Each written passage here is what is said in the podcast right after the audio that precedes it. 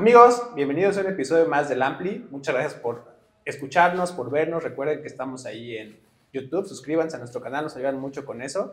El día de hoy nos visita Silva Alegría. Muchas gracias por venir aquí con nosotros a platicar. ¿Cómo estás, Sergio? Bien, muy bien, muy contento. Muchas gracias por la invitación. No, al contrario, nosotros muy agradecidos de que estés aquí. Eh, pues vamos a platicar de tu carrera, de lo que estás haciendo, lo que se viene para ti y pues, lo que le gusta a toda esta gente que nos ve, los chismes. ¿no? Entonces, pues bueno, cuéntanos un poquito de cómo, primero cómo estás, cómo, cómo te ha ido estos últimos días eh, y en qué andas ahorita. Eh, pues muy bien, la verdad es que con mucho, mucho trabajo. Este, este año eh, empecé con, con, varios proyectos ahí en paralelo y pues entre conciertos, gira, producciones, este, cosas para otros artistas y demás, la verdad es que me he mantenido bastante ocupado, así que pues está increíble por, mí poderme dedicar a esto este, en estos tiempos complicados. Sí, claro.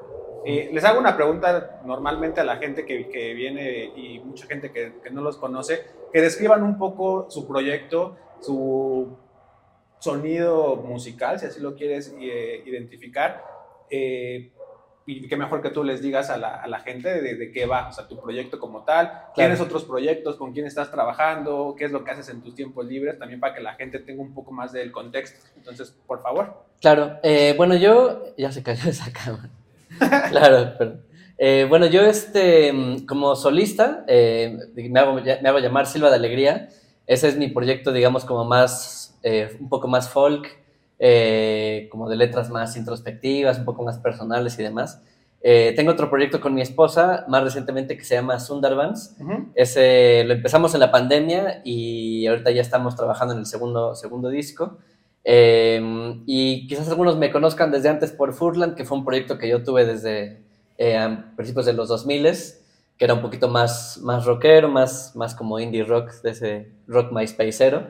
Eh, y pues en, en, esas andamos. Eh, igual hago un poco de todo en general, desde cosas más acústicas, un poco durante cosas más electrónicas. Eh, como que mis gustos son muy, muy amplios en ese sentido y muy eclécticos y poco poco prejuiciosos, digamos así. Oye, cuéntanos, eh, bueno, para los que no sepan y los uh -huh. que sí lo saben, Sergio viene de una de un papá, una familia netamente rockera, ¿no? Su papá es el ilustre cantante de la banda, ¿le llamaremos ochentera? Sí, ¿No es ochentera. Papás, le decimos no, ochentera? para nada, para nada. Bueno, eh, de la banda ochentera Kerigma, ¿no? Uh -huh. Que tuvo ahí por ahí muchos éxitos tiene algunas canciones ya clásicas dentro de la escena del, del rock nacional, del rock en español. Uh -huh. ¿Es la influencia de tu papá es así 100% en tu decisión de dedicarte a la música o, o, o, cómo te fuiste dando, cómo llegó tu primera guitarra, cómo ibas a, los, a las tocadas de Kerigma, cómo, cómo fue tu, tu primer acercamiento a la música? Eh, yo creo que sobre todo me ayudó a, nor como a normalizar el hecho de dedicarse a la música. Uh -huh. no, no tanto como, como una influencia, porque a mí, de hecho, cuando era niño, o sea, el rock no era algo que a mí me, me, atrajera, y, o sea, pero yo, o sea, me llevaban a mí a Rocotitlán, al de Insurgentes, desde sí, que, sí. o sea, desde la, estaba en la panza de mi mamá, sí, sí. y luego a conciertos de los que payasos que hacían los domingos, eh, como la matiné, eh, y después ya, me, me, y, o sea, yo estaba ahí todos los fines de semana, eh, pero pues era como una cosa como hasta familiar, para mí era como que bueno, es la chamba de mi papá y ya claro. no lo veía yo como que, claro, que vive el rock. La oficina. Exacto, sí, sí. Este, ven, o sea, mi papá llegaba por mí a la escuela con pelo largo, sí, cadenas, sí, sí. Eh, chamarra de piel, y para mí eso era como lo, lo, normal, pero la parte de la música no era para mí algo que, que lo sintiera como, como, que, como una herencia de, de él, ¿no? Ya. De hecho, yo empecé a, había un teclado en mi casa que era de, de un tío, y empecé como tocando ahí canciones de, de Vangelis y de el, el, tema de Top Gun, por ejemplo, sí, sí, lo, lo, saqué así en el, en el, teclado cuando tenía como ocho años y como que por eso me metieron a clases de música, eh, pero duré como un año, algo así. Y, y, después lo dejé así por completo y hasta los 16, 17, em, ya como que por mi gusto personal así de la música que empecé a escuchar yo, fue que ya agarré la guitarra y obviamente tener un papá músico y con una guitarra en la casa ya era, era algo más, más sencillo, ¿no? Y más fácil. Okay. ¿Y pasó en algún momento otra cosa que no fuera música antes de todo? Sí, de hecho yo durante toda mi adolescencia me dediqué a, a correr go-karts, a los coches. Órale. O sea, yo durante mi infancia y mi adolescencia, yo mi sueño era ser lo que hoy sería Checo Pérez, Checo Pérez. como usarlo así. Este, y mi papá trató como de, de apoyarme mucho también en ese, en ese sentido, pero era un deporte muy caro y Sí. había que conseguir patrocinadores, entonces ese sueño terminó truncado. Y, y luego ya agarré la guitarra, que a fin de cuentas es, es algo que me empezó a llamar mucho la atención y que era más accesible de cierta Ujú. forma. Y me apoyó mi papá también con, eh, a estudiar música.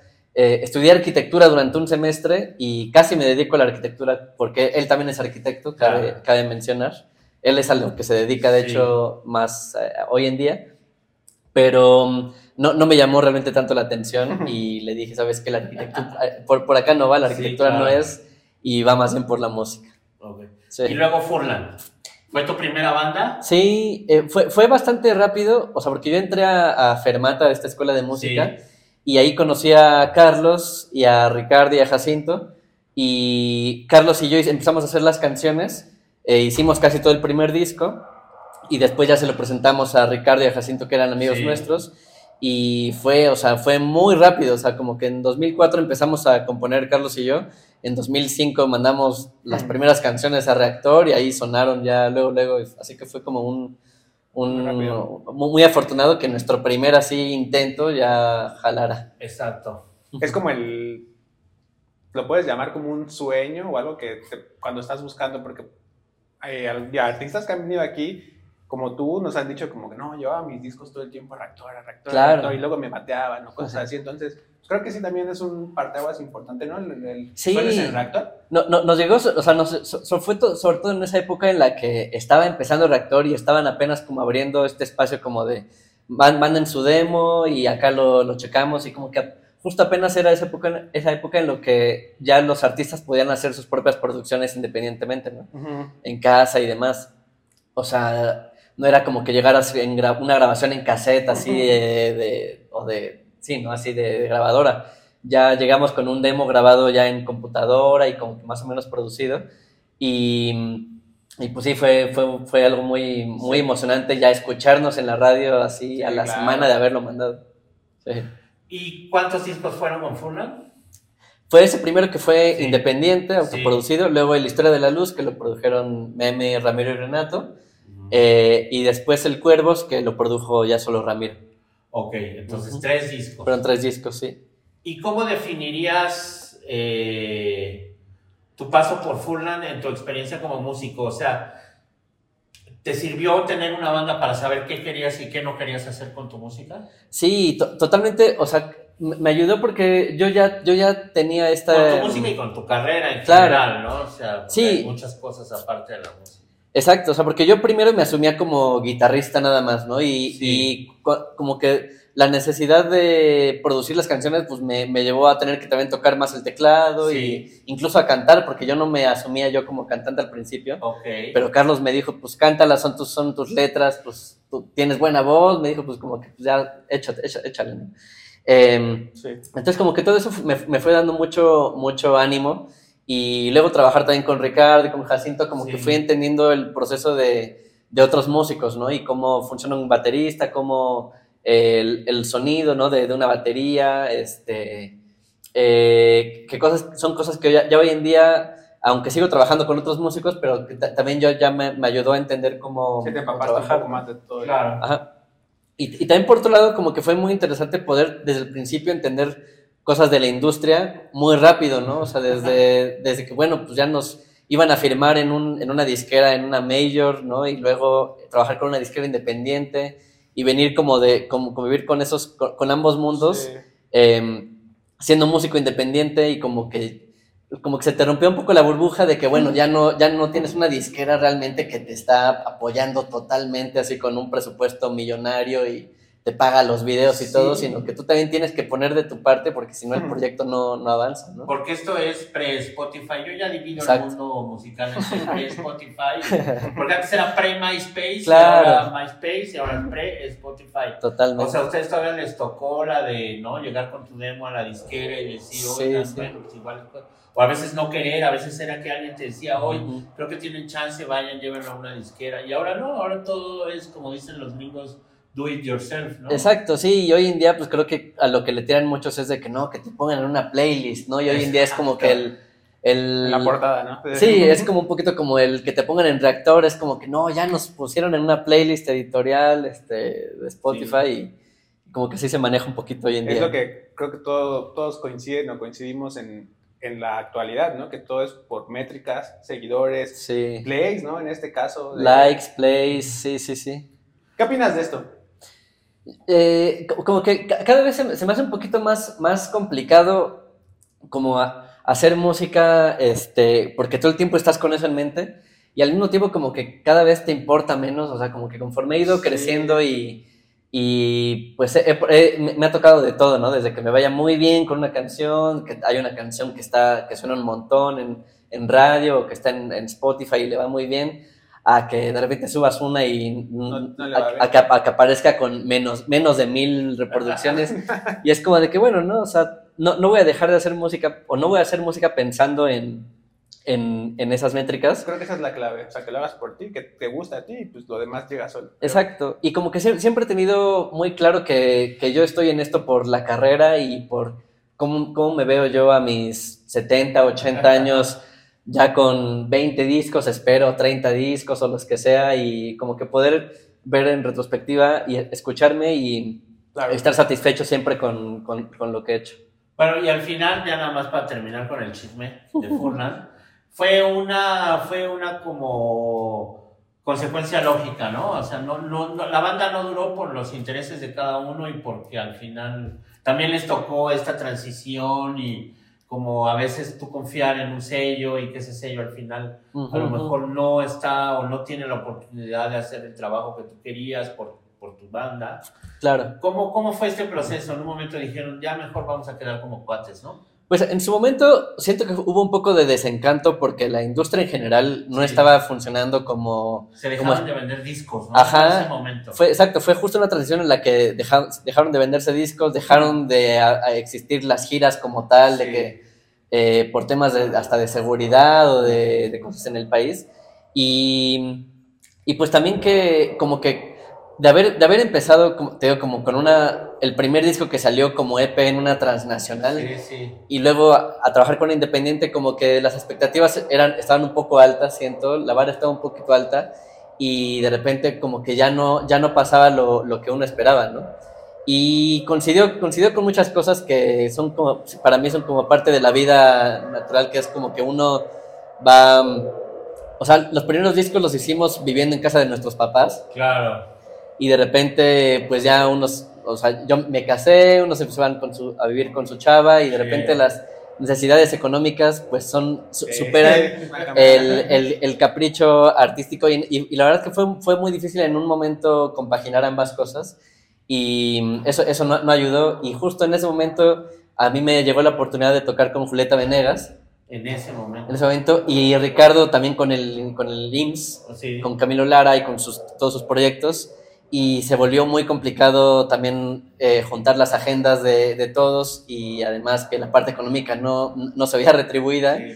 Entonces fue, o sea, la verdad es que no hubo un rompimiento tal, tal cual, pero fue como que, bueno, vamos a darnos una pausa que hasta el Los momento ha sido... van cambiando, ¿no? Cambiando. Sí, Entonces, ¿eso qué año sería? ¿Qué año te Fue- llegó tu primera oportunidad?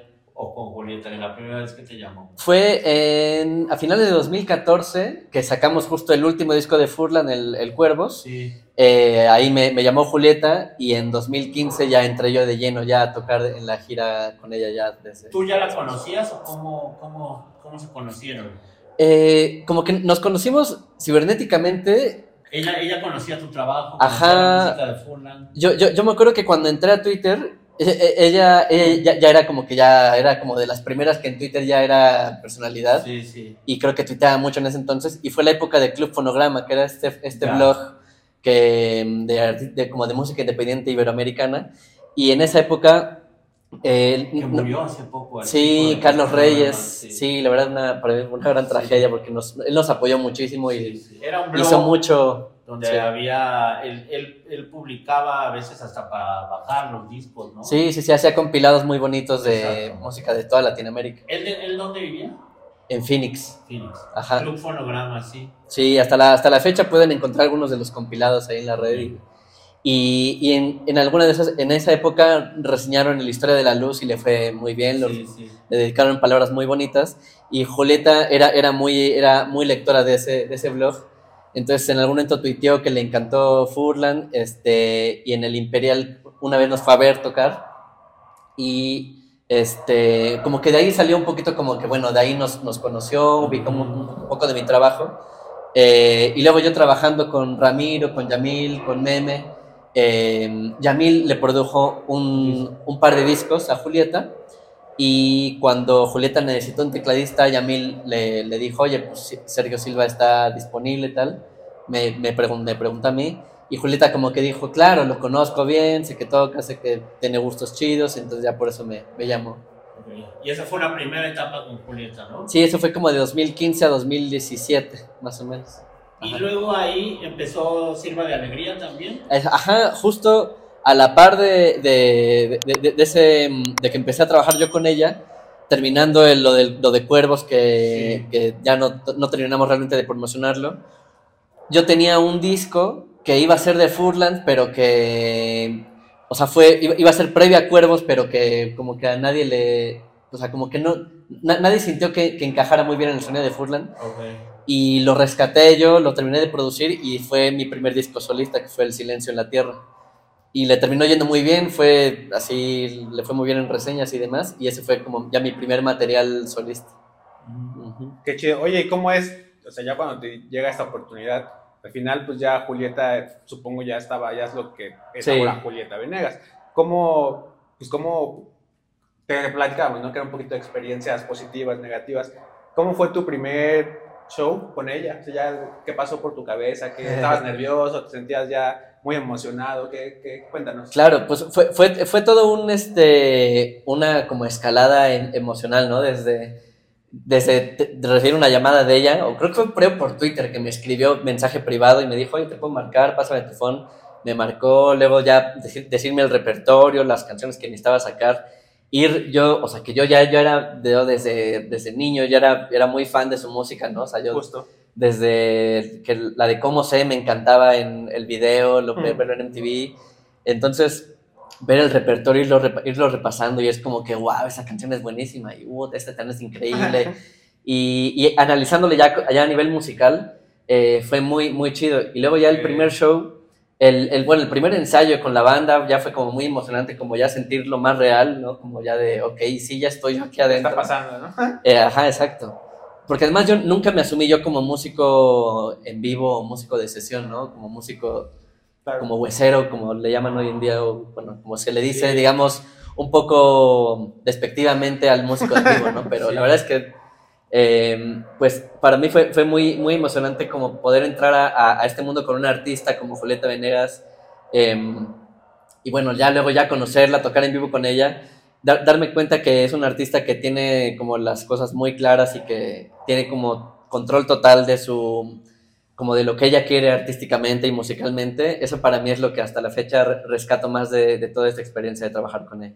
No, sí, supongo, digo, al final que mejor que tú nos digas cómo es trabajar allá, pero supongo que, pues sí, para mí también puede ser uno de los exponentes más grandes de Latinoamérica, musicalmente hablando, y sí. supongo que también eh, ya la logística y todo esto de, de un show, sí es, es brutal. Ahora que yo fui, digo, yo me sube ahí en los escenarios del Vive Latino y que ves toda la gente, producción, todo, y dices, dices, órale, pues es el Vive Latino. Sí, Ahora sí. también tú ya estás sí. ahí, pues es otro rollo. Claro, ¿no? Y, y justo me, me, acordaba ahora que eh, tocamos en un festival en Los Ángeles que se llamó Bésame Mucho, uh -huh. que vieron que, no sé si supieron que tocaron sí, La fiesta todos. del pueblo lo bautizó Meme así. Sí, sí, o sea, tocó, o sea, de, de pop, de regional, de rock, sí, todo el mundo. todo. Y era muy interesante ver en los camerinos, porque estaban todos, o sea, todos juntos, ver cómo todos se acercaban a Julieta, ¿no? O sea, ya sea León Larregui y Lupe Esparza y Meme y Ramiro y los de Fobia y los de Mago de Oz, o sea, es un, es un artista que por el lado que, que, que, que veas, eh, tiene el respeto realmente de, de, de, la, de, la, industria de la música, de los compositores, de,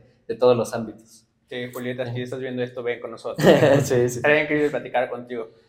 Y, y, pues bueno, y algo, ahora que esa fue una, yo creo que una experiencia pues positiva y bien padre para ti. Y alguna que en este proceso, a lo mejor no necesariamente con Julieta, ¿no? En el, en el transcurso de que tú has tocado shows y demás, alguna que te haya costado ahí trabajo, no sé, una pues negativa en este caso. Pues siempre, digamos, me, me, me, ha, me, ha, tocado de todo. O sea, ahorita la primera que viene a la mente es en, en un bar en Toluca que, que, había una cosa ahí como de seguridad que sí, a todos nos sacó un poquito de onda. Pero, pero pues la verdad es que me, pues sí me, ha tocado de todo, ¿no? Desde lugares en los que el ambiente es un poquito más hostil o las condiciones pues de repente no son, o sea, inclusive en este festival de, de Los Ángeles la verdad es que a nivel técnico fue un desastre y creo que ya, ya, ya se habló mucho en, en su momento. Sí, pregúntale a Leola Rey. Exacto, que, que a, algunos le, le, tiraron mucho, pero la verdad es que yo digo, bueno, la verdad es que hacía falta que alguien lo arri arriba lo, lo, dijera, ¿no?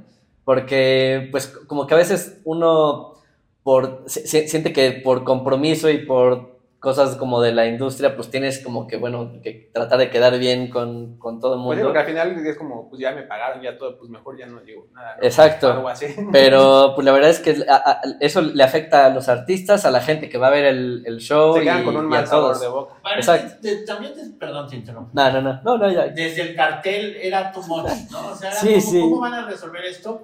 Pero espera, ahora viene otra vez este Sí. año. ¿eh? Sí, sí, sí. Y están repitiendo varios de los Sí, que, sí, de sí, los que sí. tocaron. ¿Y cuánto tiempo tocaron? O sea, ¿cuánto Media hora. Como media hora por grupo. Fue media hora sin soundcheck, este, sí, no era una cosa absurda, o sea, yo desde que vi y que vi que era un solo día y ya cuando nos dijeron que era media hora sin soundcheck fue como de que esto no, no hay manera de que salga bien. Sí, sí. Qué loco. Y a ver cómo el. Pero, A ver cómo que- les va. Ojalá hayan aprendido algo de, de esta experiencia. Imagínate la lana que, que están moviendo ya para ya Sí, claro, Sí, no, bueno, les ha haber ido muy bien en este.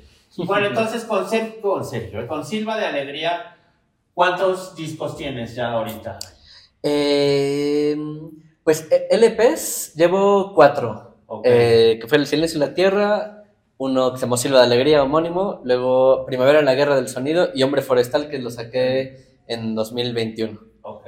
Y bueno, y algunos EPs por ahí suel- sueltos y sencillos y canciones. Hombre Forestal es el arte que tienes con. Con las hojas. Sí, está, está bien chido. Vayan ahí. Incluso Sí, a poner en, en la descripción eh, los links para que vayan, escuchen. Está bien padre el proyecto. O sea, personalmente, el, ahora que, que estás aquí en vivo, yo he escuchado tu música y eh, particularmente el timbre que tienes de voz está bien chido. Se va mucho con la música. Conózcanlo, denle, denle ahí amor a, a las redes.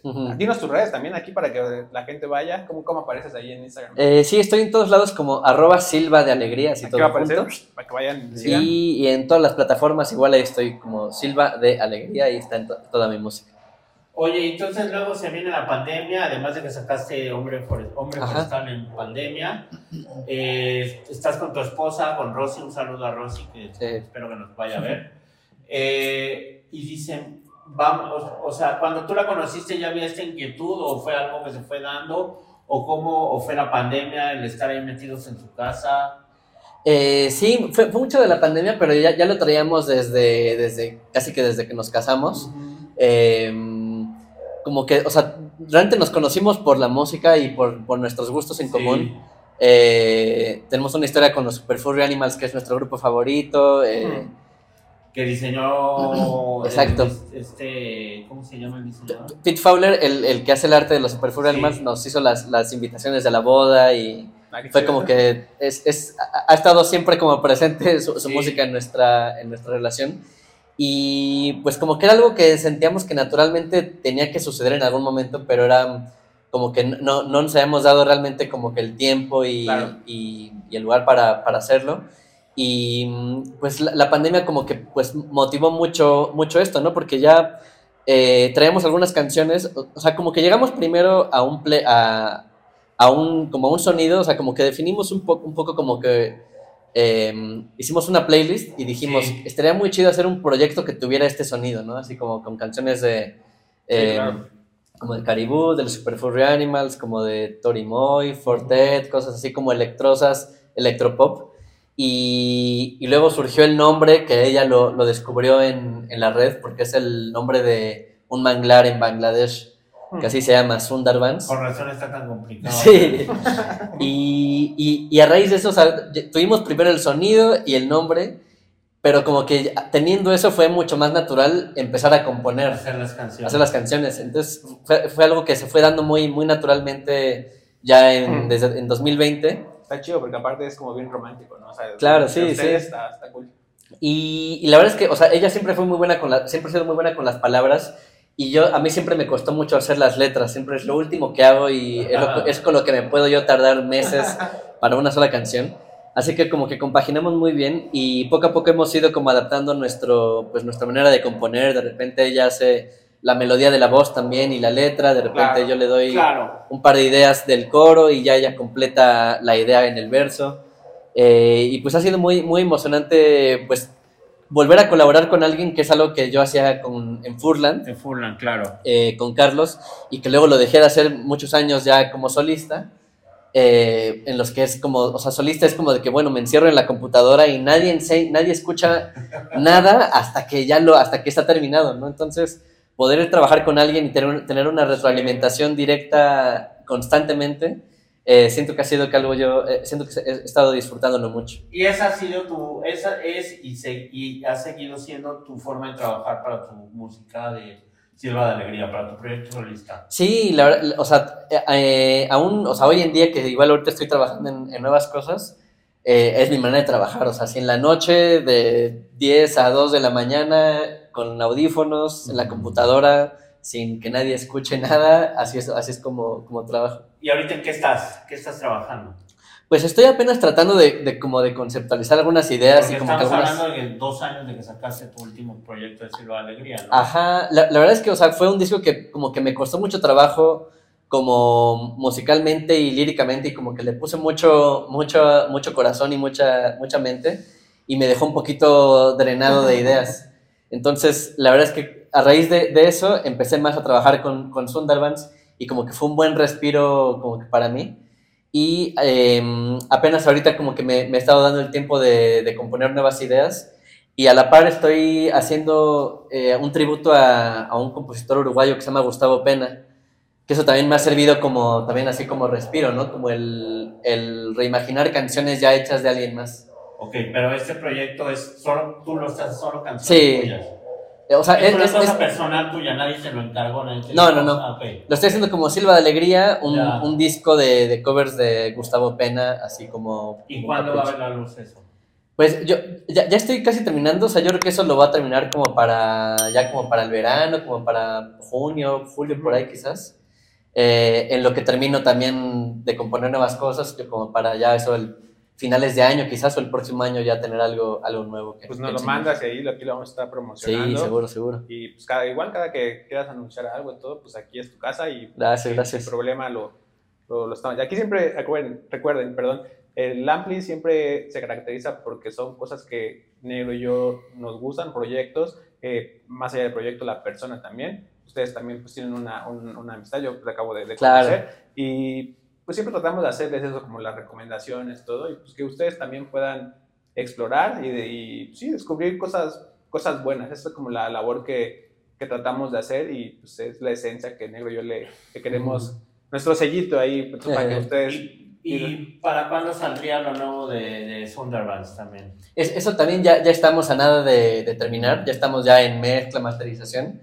Este, es igual yo creo que ya en... Es un disco. Sí, es disco nuevo. Por eso de que ya tan poca gente, ya poca gente hace discos. Claro, sí, de- hecho el año pasado empezamos sacando algunos sencillos que ya van a ser de este disco, sacamos ya eh, tres sencillos, pero, pero sí, nosotros seguimos siendo de la idea de, de hacer un disco medio conceptual. la gente lo puede escuchar en las plataformas. ¿no? Sí, ya, bueno, ya tenemos el primer disco que sacamos en 2020, ese ya está en todas las plataformas y en nuestro Bandcamp. Eh, y ya tenemos también otros tres nuevos sencillos que ya están también en todas las plataformas. Aquí les voy a dejar en los comentarios Sí, para sí. que los, los- lo conozcan y pues, denle amor, es lo más importante. ¿Y te funciona Bandcamp? ¿Sientes que es una buena plataforma? Yo, yo la verdad, eh, o sea, aquí entre nos, ¿Le extraño. aconsejarías a alguien que utilizaras Sí, o sea, totalmente. O sea, yo creo que son, son tiempos difí- difíciles porque como que la industria y en general cómo se mueve el mundo te exige que estés en todas las plataformas, ¿no? Porque sobre todo donde más te descubre la gente es en, en, los, en las obvias, ¿no? En Sí. Spotify y en, Facebook, YouTube quizás, exacto. Pero mm, yo, en, a mí creo que me iba mejor cuando solamente tenía mi música en Bandcamp que, que cuando empecé a, a tenerla en todos lados. Así que probablemente, o sea, todavía no, no estoy seguro, pero probablemente lo próximo que saque como Silva de Alegría solo sea para vaya, Bandcamp. vaya a ser solo para Bandcamp, gratis, o sea, con este modelo de que la gente te pa- paga lo que quiere, y, pero que sea gratis en realidad. Sí, claro, porque al final el que esté en Spotify o el que esté en todas las plataformas de música eh, no te garantiza nada, ¿no? Te garantiza Exacto. un poco de exposición, pero Sí, sí. Sí, o sea, con, con Sunderbands, por ejemplo, nos, nos ha tocado af- eh, afortunadamente que nos han puesto en un par de playlists extranjeras, ¿no? Y de Sí. repente nos tocó que nos pusieron en, en la en BBC 4, por ejemplo, en Inglaterra, porque estuvimos en un par de playlists y nos empezaron a llegar comentarios de gente de así de Canadá sí, y claro. Australia. Y es algo que quizás de otra forma no, no, no, no, no Sí. sucede tan rápidamente. Pero a mí la verdad es que aún en Bandcamp me pasaba, o sea, eh, me- porque hay mucha gente que en Bandcamp tiene realmente esa costumbre de buscar, de explorar Sí. música nueva y de otros lugares del mundo. Así que, mm, pues sí, la verdad es que yo sí, sí soy muy partidario de Bandcamp, sobre todo porque estás tú en control de tu música totalmente y que si, si la gente quiere bajarlo, lo puede bajar en alta calidad y escucharlo en alta calidad. Em, y pues creo que es, un, es algo que se ha ido perdiendo con las Sí. plataformas digitales. Oye, bueno, ya para terminar, ahorita nos decías, digo que no es un chisme ni es un secreto, Sí, que estás terminando este nuevo ciclo con Julieta, ¿no? Sí, Estás- sí, sí. Estás ya despidiéndote, quieres concentrarte en tu música. ¿Volverías a tocar con alguna otra persona como músico invitado? ¿Con algún otro artista? Eh, la verdad es que me, me sería- o sea, yo, yo creo que no, o sea, me es muy difícil como contemplar eso porque, o sea, yo realmente entré a, a esa onda como de música en vivo, o sea, digo, tocaba con Torreblanca hace muchos Sí, años también sí. como por, por la amistad que tenemos, pero no lo sentía yo como una chamba realmente, ¿no? Como con Julieta. Y la verdad es que yo tocaba con Julieta porque soy muy fan de su música y porque además, digo, me daba la oportunidad de, de viajar por el mundo y Sí, creo que es claro, una- un claro. trabajo increíble, muy, muy, muy afortunado, muy privilegiado. Y la verdad es que no, no, no es algo que yo disfrutaría realmente hacer con, o sea, si Con llegaran, más. Así me dijeran los de Maná, oye, que toques, los que tengas con otros de gira por todo el mundo, como que no, o sea, sí tiene que haber para mí ese factor de, de que me guste la música y de, yo ser fan de lo que estoy tocando para, para disfrutar. Oye, vamos a hacer unos corridos tumbados, ¿le vas a entrar? Ahora que Claro, sí, sí. No sé, te- tendría que pensarlo y tendría que, que ser una oportunidad increíble. Pero la verdad es que prefiero, yo, o sea, sí soy más yo de, de estudio y disfruto más el trabajo en estudio que el del escenario y de- de, de del show. tunear. Órale, qué chido. Está, está bastante cool. Sí. Pues bueno, repítenos tus redes sociales para, para que la gente pues vaya, ya están Claro. aquí, chavos, no les cuesta nada, agarren su celular y sigan. Pues Es estoy en, estoy en eh, Twitter, Instagram, Facebook como Silva de Alegría, arroba Silva de Alegría. Bandcamp igual. Ajá, mi Bandcamp es más fácil porque es silvadealegría.com, así eso los lleva a mi, a mi página de Band- a mi Bandcamp. Toda esa info está aquí en los comentarios, vayan a checarlos. Y también el, mi, otro, mi otro proyecto Sundarbans es eh, arroba SundarbansMX, así estamos en las plataformas, en, bueno, en, sí, en las redes sociales. Y en Spotify, YouTube, eh, claro, Apple Music, todas estamos como Sundarbans, así encuentran toda nuestra, nuestra discografía. Ahí van, van, van a encontrar nuestro próximo disco, ya cuando salga.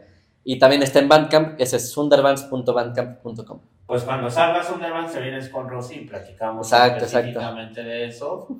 Y pues mucha suerte, Sergio, que todos tus proyectos eh, vayan por buen camino, ¿no? Gracias, Que- sí, sí. Que la música te siga acompañando y pues tu talento está, ¿no? Tu talento sobra. Y yo creo que te vas a ir, ir, ir muy bien. No, muchas gracias. Y con Silva de Alegría sí te gusta hacer conciertos, ¿no? Sí, haces Sí. presentaciones no muy grandes. Sí, de, de hecho con, con Silva, o sea, me, me gusta tocar porque puedo tocar a veces yo solo con guitarra Sí, acústica sí. y bombo, pandero, armónica.